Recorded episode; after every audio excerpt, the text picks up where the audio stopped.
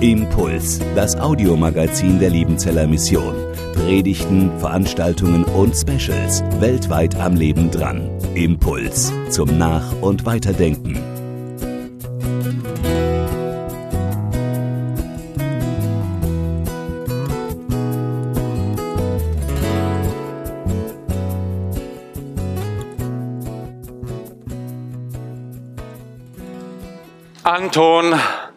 Sagt zu Bertha, du, ich habe Chrissy in einem echt coolen Auto gesehen. Bertha fragt zurück, was für ein Autotyp war es denn? Und Anton sagt, es war ein gelbes. Das wäre in etwa so, wie wenn heute Nachmittag eure Mutter euch abholt, Mutter ist der Papa, egal, und fragt euch Konfirmanden, wie war's denn? Was waren das denn so, eure Mitarbeiter? Was waren das so für Typen? Und ihr sagt dann, ah, der war echt cool, unser Mitarbeiter in der Hütte. Ja, warum war der cool? Der hatte eine Sonnenbrille auf. Also ein cooles Auto wird wahrscheinlich weniger durch die Farbe cool, sondern mehr durch die Marke. Wenn es ein Porsche 959 war, würde ich sagen, war es cool. Wenn es ein Fiat war, na ja, gut, vielleicht ist es auch für manche cool. Aber das ist ein Typ, ein richtig cooler, krasser Typ, der Porsche. Wenn der oder die eine Sonnenbrille aufhat, sieht sie vielleicht mal nett aus. Aber dadurch wird man doch noch nicht zu einem richtig krassen Typ, sondern wenn der was ausstrahlt an Wärme, dann ist es doch ein krasser Typ, oder? Wenn sie eine löchrige Jeans trägt, naja, sieht vielleicht cool aus, aber macht sie doch nicht zu einem krassen Typ. Aber wenn sie auf eure Fragen hört und wenn ihr sie löchern könnt mit euren Fragen, dann ist sie ein krasser Typ. Wenn er irgendwie eine coole Frisur hat, cool lange Haare oder ganz kurze, dann ist es doch kein Zeichen für einen krassen Typ. Aber wenn er euch mit Haut und Haaren annimmt und ihr merkt, wow, da kann ich so sein, wie ich bin, dann ist das ein krasser Typ. Ja, Typen sind gesucht, krasse, geniale, echte Typen. Menschen, die geprägt sind und die dadurch wieder andere prägen können. Ihr drei, die ihr ordiniert werdet, ihr wurdet geprägt. Das habt ihr vorher sehr anschaulich dargestellt. Und ihr seid jetzt berufen, krasse Typen zu sein. Ihr seid berufen, echte Jesus-Typen zu sein in eurem Dienst. Aber das gilt auch für alle anderen von uns. Ich möchte heute einige Verse aus dem ersten Timotheus, aus dem vierten Kapitel lesen, wo Paulus genau davon spricht. Da steckt nämlich genau dieses Wort Typos drin. Nämlich Paulus schreibt, niemand soll dich wegen deiner Jugend gering schätzen. Vielmehr sollst du ein Typ, ein Vorbild für die Glaubenden sein. Und zwar in deinen Reden und in deiner Lebensführung. Sei auch ein Typ, ein Vorbild in der Liebe, im rechten Glauben und in der Rechtschaffenheit.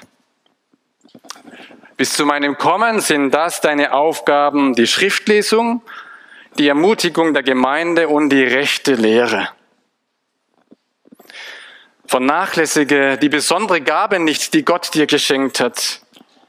Dies geschah durch prophetischen Zuspruch, bei dem die Gemeindeältesten dir die Hände auflegten. Dafür sollst du dich einsetzen und dafür eintreten. Dann können alle sehen, welche Fortschritte du machst. Achte auf dich selbst und auf die Lehre. Bleib treu bei deinen Aufgaben. Wenn du das tust, rettest du dich selbst und alle, die auf dich hören. Jesus-Typen mit Haut und Haaren. Nicht nur, was du sagst, soll typisch sein für Jesus, sondern dein Lebenswandel soll typisch sein. Nicht nur, was du sagst und wie du lebst, sondern wie du liebst, wie du glaubst, wie du dich mit anderen verhältst. Das soll typisch sein für Jesus. Ihr seid nachher Hauptamtliche und ihr wart jetzt auch schon. Und Hauptamtliche, die sind oft vorne und die werden gesehen in dem, was sie tun. Und ich weiß noch, wenn ich irgendwie Freizeit haben wollte im Fahramt, dann musste ich wegfahren. Das ging irgendwie nicht zu Hause. Irgendwo in, eine, in ein anderes Dorf oder in eine andere Umwelt, wo man mich nicht kennt und wo ich einfach nicht irgendwie schon wieder mit Leuten reden muss oder darf. Aber bin ich dann ein anderer? Habe ich den Pfarrer zu Hause gelassen? Oder bin ich trotzdem noch echt? Auch wenn ich irgendwie jetzt woanders bin oder in meiner Freizeit bin? Seit einem halben Jahr ist bei uns die Dusche nicht mehr in Ordnung, beziehungsweise unser Bad muss renoviert werden. Und seit einem halben Jahr ist bei uns so, dass man provisorisch duschen muss. Das heißt, man kann nicht mehr eine Viertelstunde drunter stehen und sich berieseln lassen, sondern kurz an und dann am Ende nochmal kurz an. Und irgendwie dachte ich, Leute, wir müssen doch alle sparen und es ist auch gut. Man kann doch auch so duschen und spart dann Wasser, Energie, Umwelt. Und jetzt war ich gestern im Hotel Gnadauer Mitgliederversammlung. Wir gehören zu dem Dachverband. Und dann stehe ich unter der Dusche und denke, heute kostet's nichts. Und ich merke, dass ich auf einmal meine Vorsätze verschoben haben. Ich will doch nicht sparen, weil es nichts kostet. Also die zwei Euro, die hätte ich dann noch. Oder die fünf. Sondern weil ich, ja, weil ich etwas tun will, um das, was wir als kostbare Gaben haben, eben kostbar zu verwenden. Und wie schnell kommt man auf einmal wieder in eine andere Welt, wenn man eben das Gewohnte verlässt oder eben im Hotel sieht mich ja keiner, da mache ich dann mein Leben anders. Nein, echt sein, mit Haut und Haaren ihm gehören und dadurch auch dann Vorbild sein. Die Gefahr bei der Aufzählung hier ist, dass die, die zu Jesus dann gehören und Vorbilder sind, das sind dann die Musterknaben. Kennt ihr das? Musterschüler? Oh, das sind die Streber. Eigentlich will keiner so sein, aber irgendwie doch vielleicht. Aber diese Mustertypen, die sind unerreichbar. Die sind so unfehlbar. Und da haben wir so ein gespaltenes Verhältnis zu denen. Wir bewundern sie und auf der anderen Seite denken wir, nee, eigentlich so, wie ich gar nicht sei. Ihr seid nicht berufen, Musterknaben zu sein, sondern genau dazu zu stehen, wie Gott euch geschaffen hat, auch in der Verletzlichkeit und auch in dem Versagen. Sonst braucht ihr Jesus nicht mehr. Jesus-Typen leben in der Abhängigkeit von Jesus und die wird am besten da sichtbar, wenn wir versagen und wenn wir auf der Vergebung leben. Zeigt das nach außen, dass ihr Versager seid, dass ihr das auch seid. Und dann sehen die anderen, ja, ihr hängt von Jesus ab und nicht von eurem Muster, das ihr tragt oder das ihr weitergebt. Ein zweites, was Paulus hier dem Timotheus schreibt, Konzentriere dich auf deine Aufgabe. Bis zu meinem Kommen sind das deine Aufgaben, Schriftlesung, Ermutigung der Gemeinde und die rechte Lehre.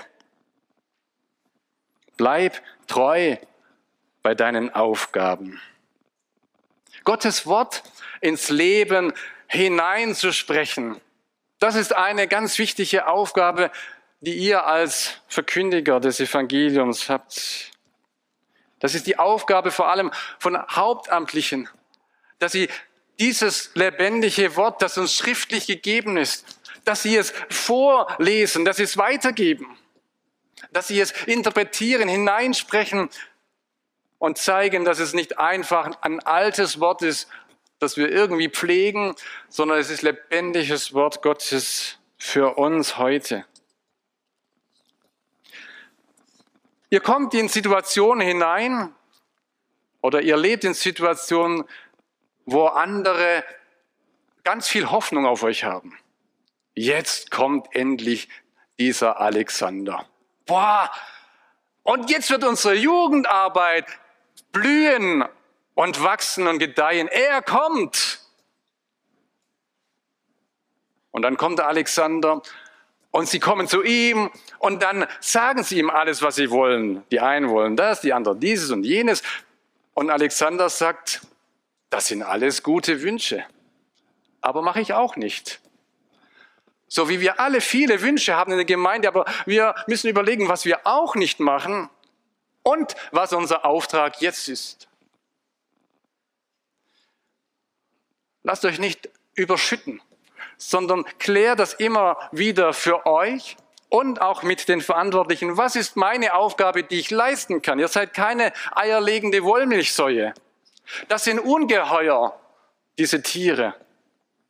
Sondern ihr seid ein Huhn, das jeden Tag ein Ei legt. Fertig. Und ein Huhn legt ein Ei pro Tag. Und wenn einer drei Eier will, dann sagt ihr, übermorgen ist das dritte da. Aber nicht heute. Die eierlegende Wollmilchsau ist ein Monster. Dieses Tier frisst alle auf. Und das hat überhaupt keine biblische Begründung. Einer, der alles machen soll und alles kann, weil damit genau das futsch geht, was vorher Eri gesagt hat. Wir haben Gemeinschaft erlebt.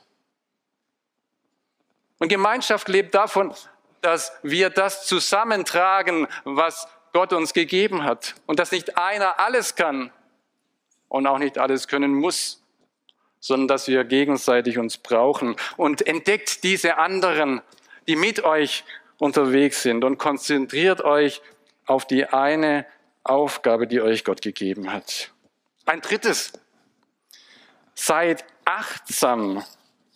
Paulus sagt, achte auf dich selbst und auf die Lehre. Wenn du das tust, rettest du, sie, rettest du dich selbst und alle, die auf dich hören. Achtet auf eure Grenzen. Achtet auf eure Versuchungen. Da hat einer, der jung im Dienst, im Dienst stand, sich beschwert. Keiner sorgt für mich. Ich bin irgendwie allein gelassen worden in meinem Dienst. Und das ist ein Signal für die, die mit ihm zusammenarbeiten, dass sie mehr nachfragen, wie geht's dir? Aber es ist auch ein Signal an ihn selbst. Du musst auf dich achten. Keiner weiß, was du im stillen Kämmerlein denkst. Oder vielleicht auch, was du machst. Deine Versuchungen, da bist du mit dir alleine unterwegs. Achte darauf, dass du nicht hinunterfällst, dass du die geistliche Power erhältst. Achte auf dich und achte auf die anderen, damit sie gerettet werden, die dich hören. Im Weiteren bringt das Paulus ganz klasse zum Ausdruck. Wenn ihr Jungen mit den Alten redet, dann redet mit den Männern wie mit Vätern. Das sind nicht irgendwelche Kumpels, sondern achtet sie als Väter. Und die Gleichaltrigen, das sind Schwestern und Brüder. Und dann redet ihr mit Schwestern und Brüdern. Versucht euch in die Situation hineinzudenken, geht achtsam miteinander um, damit ihr euch gegenseitig stärken könnt. Und noch ein viertes. Achtet auf die euch geschenkte Power. Vernachlässige die besondere Gabe nicht, die Gott dir geschenkt hat. Dies geschah durch prophetischen Zuspruch, bei dem die Gemeindeältesten dir die Hände auflegten. Welche besondere Gabe das bei Timotheus war, wissen wir nicht. Aber Paulus spricht davon, dass eben auch durch Handauflegung da was passiert ist an dem Timotheus. Von der Handauflegung hatten wir es letzten Sonntag beim Herbstmissionsfest schon. Da ging es um Handauflegung, wenn einer krank ist und ein anderer für ihn betet, dann sagt Jesus, dann tut das gerne mit Handauflegung. Damit deutlich wird, die Heilung, die kommt nicht einfach aus dir selbst, sondern die Heilung kommt von außen. Aber Handauflegung kann auch etwas anderes zum Ausdruck bringen, nämlich dass jemand beauftragt wird. Und auch da sagt Paulus zu Timotheus, leg da nicht jemand zu schnell die Hand auf und die Hände, sondern du musst auch hinschauen, was ist er? Wie hat er sich bewährt? Und dann kannst du ihn berufen, auch für den Dienst und ihn beauftragen, ihm die Hände auflegen und Gott bitten, dass er ihn segnet, ihm die Gabe gibt, mit der er dann wuchern kann dass Gottes Geist ihn erfüllt. Und deswegen legen wir euch die Hände auf, heute bei der Ordination, heute bei der Beauftragung zu eurem Dienst.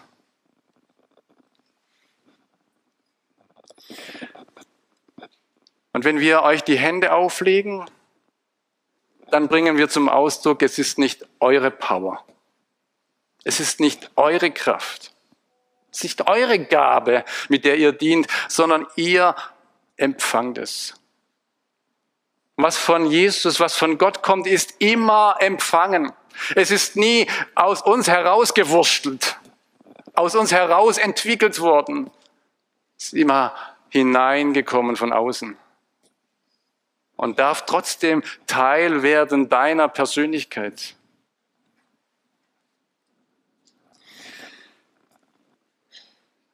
Die Ordinanten werden ordiniert, um nachher in ihrem Dienst gefestigt zu sein. Die Impactler werden nachher einige verabschiedet, um dann loszugehen, um einen Impact zu machen, einen Eindruck zu machen. Auch das ist eure Aufgabe, genauso andere Menschen zu prägen. Und dann sagt Paulus, schön, wenn wir dann sehen, welche Fortschritte du machst. Ja, das ist das, was wir dann auch mitkriegen. Ihr berichtet uns aus eurer Arbeit. Die Impactor berichten, was sie erleben, dann dort, wo sie tätig sind. Und wir merken, wie ihr Fortschritte macht, wie ihr zunehmt im Glauben. Nein, ihr seid noch nicht einfach fertig und trotzdem seid ihr fertige Jesus-Typen.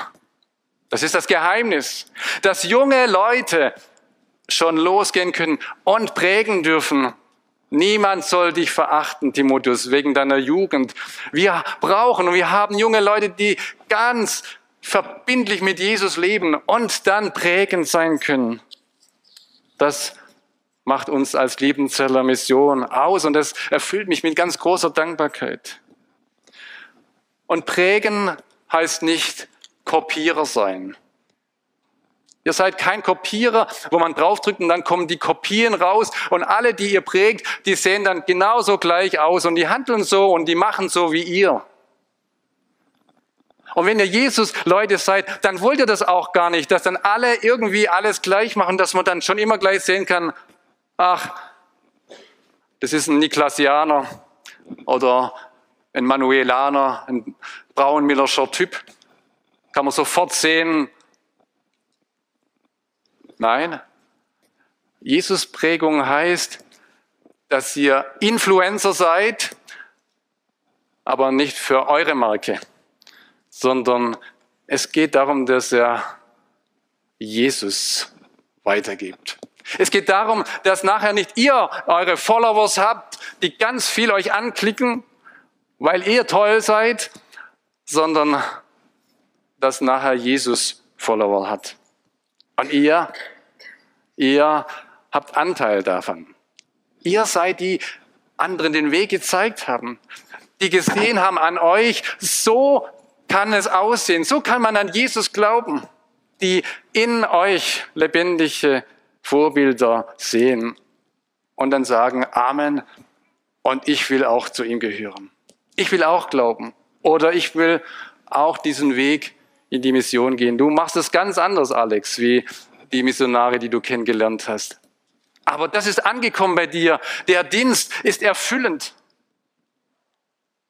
Und so geht hin als echte Typen, als Jesus-Typen. Ihr, die ihr ordiniert werdet, ihr Impactor, auch ihr Konfirmanden schon und alle, die wir heute hier sitzen.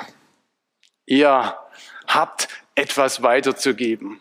Prägt diese Welt als Jesus-Leute.